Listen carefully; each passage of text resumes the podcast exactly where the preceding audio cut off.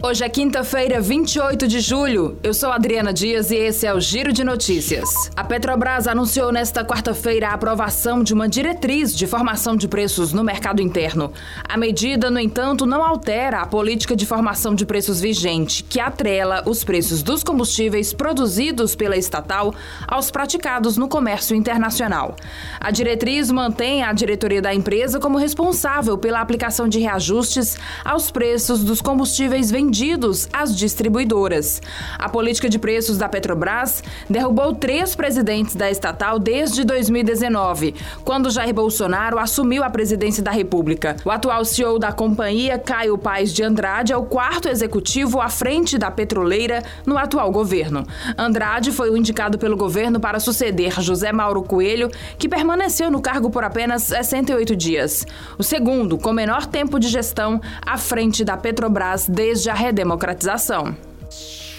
A Prefeitura de Fortaleza publicou o edital de procedimento de manifestação de interesse para a escolha das empresas que queiram realizar estudos de viabilidade para melhoria dos pontos de embarque e desembarque do transporte público da cidade.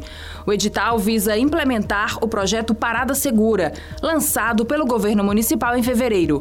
O prazo final para a apresentação dos estudos é de até 90 dias após a publicação da autorização no Diário Oficial do município.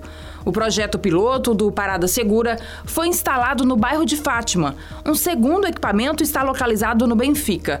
O ponto recebeu câmera de vídeo monitoramento, Wi-Fi, reforço na iluminação, acessibilidade e conta com ações de segurança cidadã. As empresas interessadas devem elaborar estudos de modelagem operacional, econômico-financeira e jurídica para realizar melhorias nos mais de 7 mil pontos de embarque e desembarque do sistema de transporte público de passageiros. A Arquidiocese de Fortaleza anunciou que a caminhada com Maria será mantida em formato exclusivamente online. A celebração acontece no dia 15 de agosto, data em que se comemora o dia de Nossa Senhora da Assunção, padroeira da capital. Por conta da pandemia de Covid, a procissão não acontece em formato presencial desde 2019.